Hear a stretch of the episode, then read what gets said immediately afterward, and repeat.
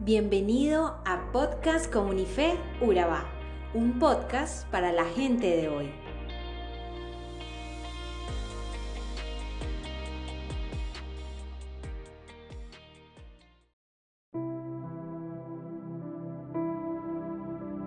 Hoy hablaremos del libro de Lucas, precisamente en el capítulo 9. Si bien este capítulo nos toca diferentes temas y narraciones de algunos actos de Jesús, como cuando Jesús envía a los doce discípulos a predicar, cuando alimenta a cinco mil personas tomando cinco panes y dos pescados, también la confesión de Pedro a Jesús de que Él es el Cristo, la transfiguración de Jesús mientras oraba acompañado de Pedro, Juan y Jacobo. También aprendemos de cómo Jesús sana a un muchacho endemoniado, la oposición de los samaritanos y lo que cuesta seguir a Jesús. Así que, como de costumbre, les recomiendo profundizar en este capítulo y ampliar los mensajes que se encuentran allí.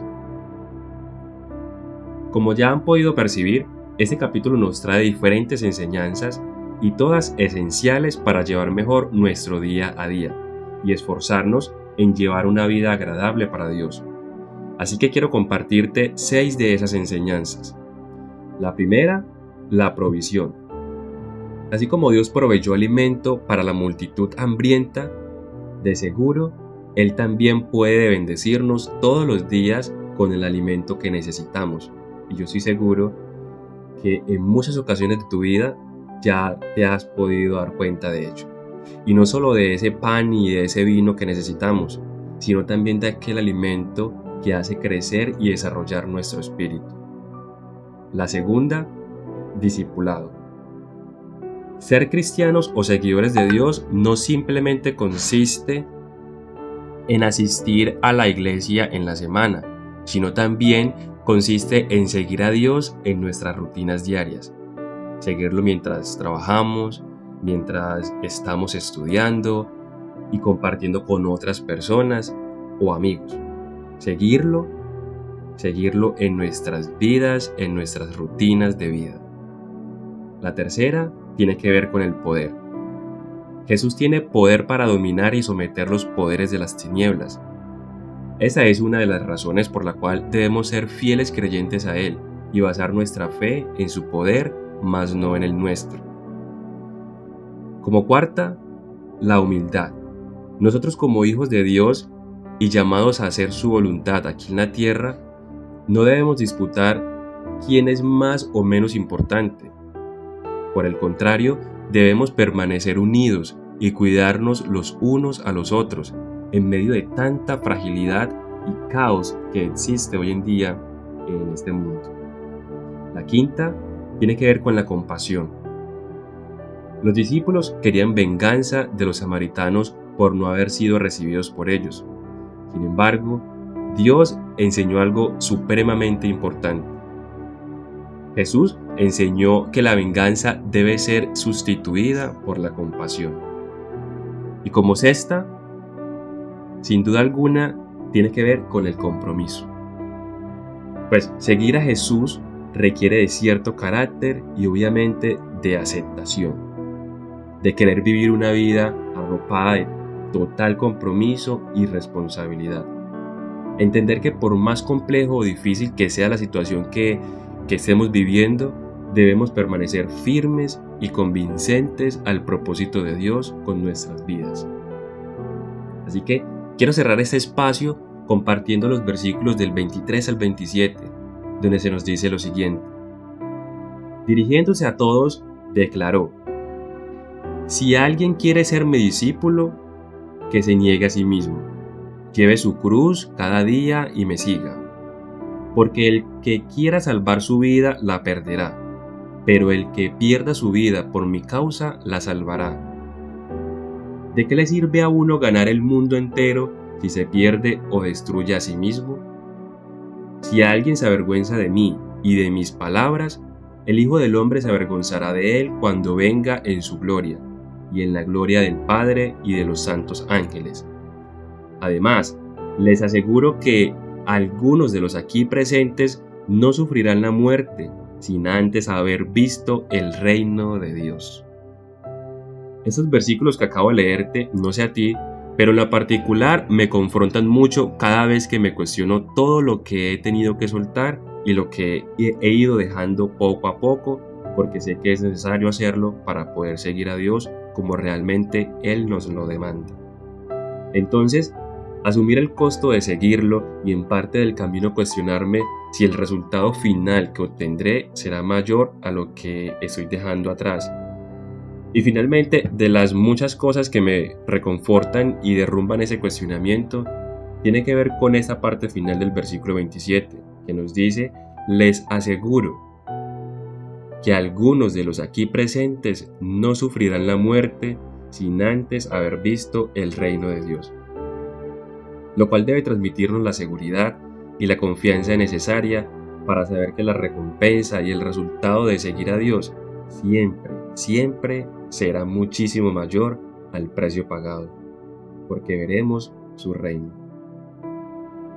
Pasa un magnífico y acogedor tiempo con tu familia y demás personas cercanas en esta Navidad. Pásalo con mucho amor, mucho perdón y mucha unión.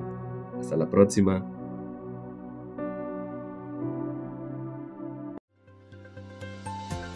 Somos Comunife Urabá, un lugar para la gente de hoy. Síguenos en redes sociales como Comunife Urabá y en la web www.comunifeurabá.com. Allí encontrarás todo un contenido digital reservado de parte de Dios para ti. Nuestras reuniones miércoles 7 y 30 pm, toda una experiencia de oración y domingos 9 y 30 am destacamos la importancia de Dios en nuestra vida al compartir en familia. Te esperamos.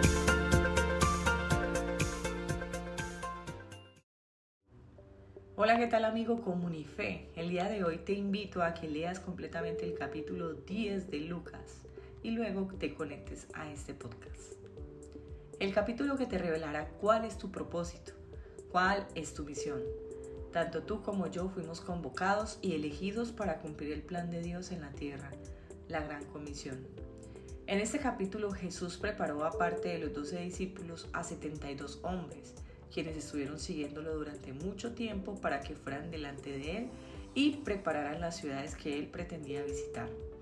Estos hombres eran del común, con poco conocimiento, pero con una convicción firme y estaban equipados por Jesús para alcanzar a todos los que se dispusieran. Dios en realidad no le importan nuestras habilidades ni talentos, porque su poder es más que suficiente para glorificarse en nosotros. Jesús hizo una recomendación muy importante, la importancia de orar antes de llegar a cada lugar, no solo para conseguir nuevos creyentes, sino para que los discípulos actuales activaran su pasión y se unieran a ellos por el rescate de nuevas almas, pues el trabajo es mucho y los obreros pocos. Orar prepara la cosecha, orar puede transformar lo imposible, orar abre puertas inimaginables. Es por eso que aunque estos 272 hombres se les dio una responsabilidad muy grande, lo más importante era que oraran.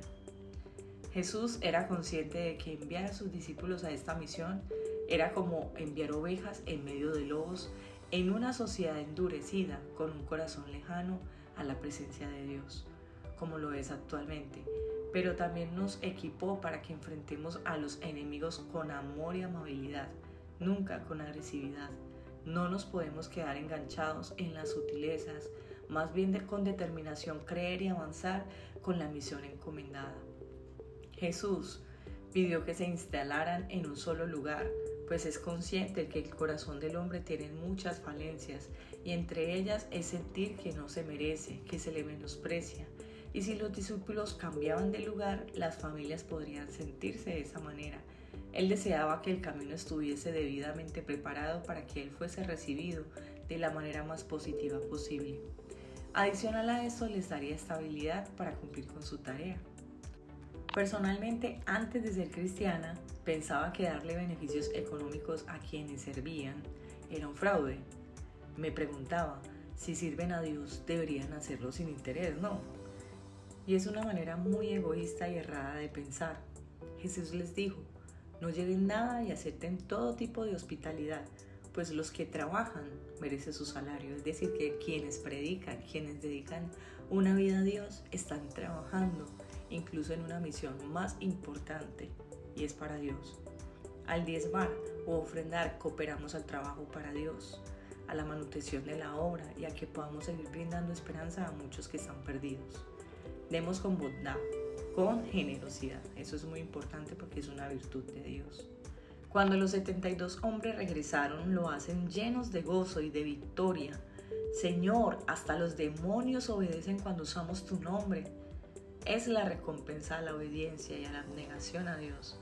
Tenemos la autoridad sobre los poderes del enemigo. Podemos caminar entre serpientes y escorpiones y aplastarlos, pues nada nos hará daño, afirmó Jesús. Pero en la actualidad esa serpiente o ese escorpión puede ser un hijo en drogas, tu esposo en adulterio, tus finanzas destruidas, la depresión, la ansiedad.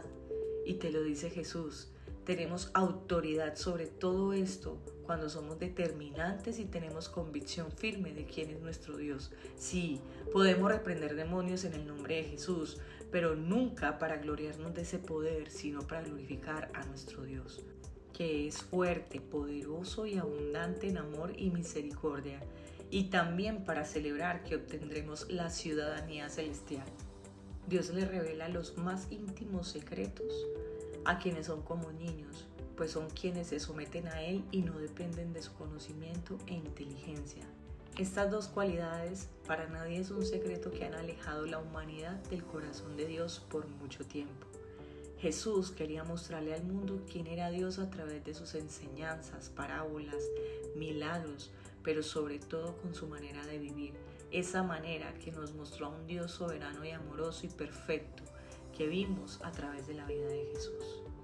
En este capítulo también encontramos la parábola del buen samaritano, donde Jesús quería enseñar a sus seguidores el amor incondicional por el prójimo y que el prójimo no solo era el cercano a mí, era cualquier persona de distinto color, raza o creencia, incluso mi peor enemigo.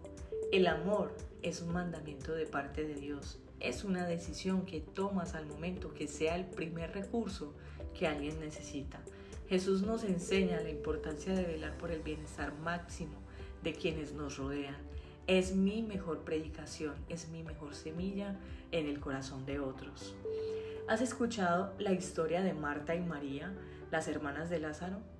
Aquí encontramos un fragmento que para mí es tan contundente y apasionante Jesús llega a la casa de estas dos mujeres y aunque ambas le servían, solo María lo hacía correctamente. Marta estaba afanada porque todo estuviera perfecto y limpio, mientras María gozaba de la visita de su maestro y sentada a sus pies escuchaba cada palabra de Jesús. Eso causó enojo en Marta y acusó a María de no hacer nada. Pero Jesús le dice, Marta, tan afanada y turbada, distraída en los detalles cuando solo hay una cosa por qué preocuparse, y María lo ha descubierto. Es hora de pensar si por estar pendientes al detalle y al servicio estamos descuidando al invitado. ¿Estaremos haciendo demasiadas cosas para el servicio a Dios que nos olvidamos de pasar tiempo con Jesús? Jesús no le hizo la observación a Marta porque estuviera haciendo mal, más bien porque le quiso enseñar las prioridades de su servicio a Él. Bueno, y este es el final de este podcast y quiero que llevemos eh, claridad de los aprendizajes que tuvimos con este capítulo. Para mí el primero es recordar nuestra misión, que es la gran comisión. Segundo, hazlo para la gloria de Dios y tu salvación, no para gloriarte a ti mismo. Tercero, tenemos poder sobre el enemigo, incluso sobre nuestras emociones y debilidades nada nos pasará. Cuarto, amemos a nuestro prójimo por encima de nuestra comodidad. Y quinto, démosle jerarquía a la presencia de Dios más que a nuestro servicio. Es el correcto enfoque. Te deseo un bendecido día y que tengas lo más maravilloso hoy para ti. Un abrazo, bendiciones y mucho éxito.